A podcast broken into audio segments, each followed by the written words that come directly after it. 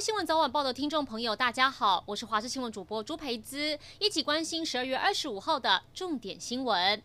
立法院昨天表决通过进口猪肉可以添加莱克多巴胺，民众说绝对力挺台湾猪，不过除非标示很清楚，不然会减少吃猪肉，改吃鸡肉。而台湾最大猪肉外销公司也打铁趁热，第一家直营门市在台北开幕，开幕当天送出五百颗肉包，呼吁大家力挺台湾猪队友，支持台湾猪肉。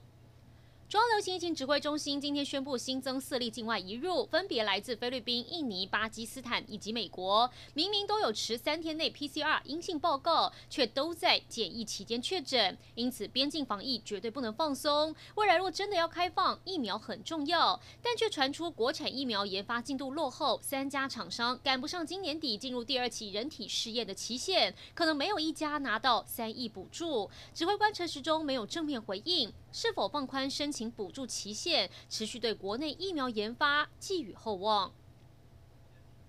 纽西兰机师事件引发全台关注。当空中飞人的机组人员落地后饱受歧视，甚至连到诊所挂号看诊都被拒绝。小孩上课还会被要求停课，更爆出空服员不被允许搭乘机场捷运。桃捷今天也表示，配合防疫规定，未来会请机组人员主动出示自主健康管理证明才能搭乘。实际上，台湾机组人员在机上都有全套防护，多数机组员都愿意遵守防疫规定，民众不用过度恐慌。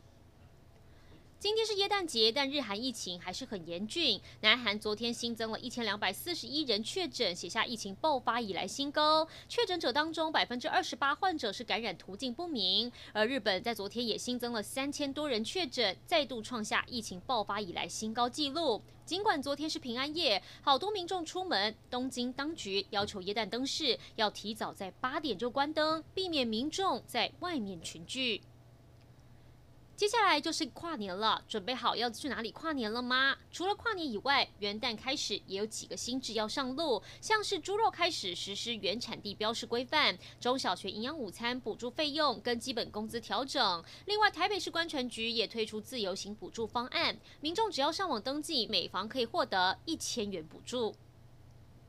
二零二零是一个疫情蔓延让全世界几乎停摆的一年，但除了新型冠状病毒，亚洲也发生许多众所瞩目的事件。英国 BBC 就公布二零二零改变亚洲的决定性时刻，包含北韩炸毁了两韩联络办公室，香港跟泰国民主运动不断，港警以港版国安法罪名拘捕一传媒创办人黎智英。BBC 形容这件事情震撼全香港，而我们台湾也有被 BBC 报道，还是一桩喜事，那就是国军军。第一次有同性伴侣参加陆军联合婚礼。